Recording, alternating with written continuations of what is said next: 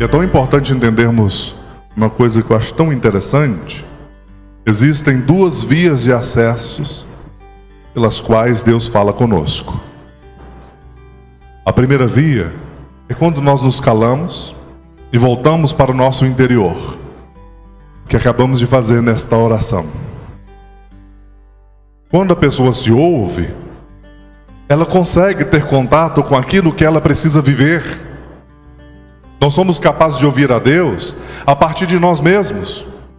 Essa primeira via de acesso nos leva então a sentir a presença do Senhor.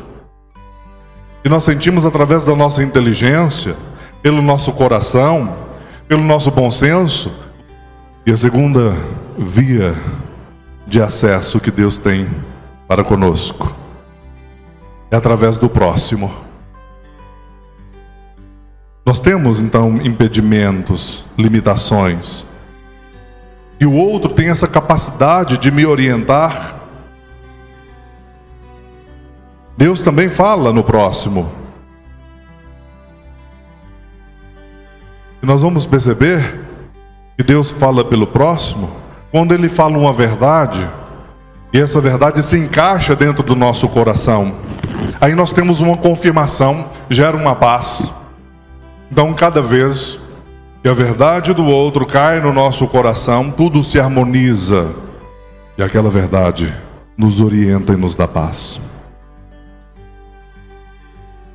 E a via de acesso que eu mais gosto de utilizar, vamos olhar para a imagem de Nossa Senhora.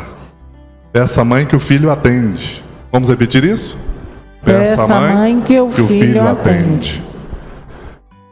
Amados irmãos e irmãs, eu termino a minha reflexão. Jesus nos mostra um caminho tão bonito, que é o colo de Nossa Senhora. Por quanto tempo Jesus utilizou o colo de Nossa Senhora? Quando nasceu, ali permaneceu por, por toda a sua infância. Quantas vezes na juventude o colo maternal de Nossa Senhora foi o seu aconchego?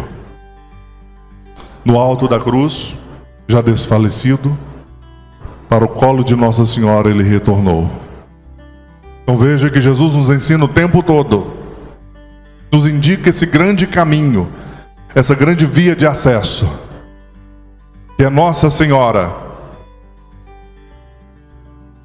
para que possamos fazer uso para que possamos pedir, procurar, bater,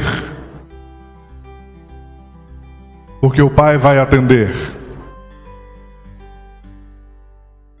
Então Jesus nos dá esses caminhos. E o Evangelho nos mostra que nós precisamos fazer uso deles. Porque Jesus está atento, Ele é misericordioso e está atento às nossas necessidades.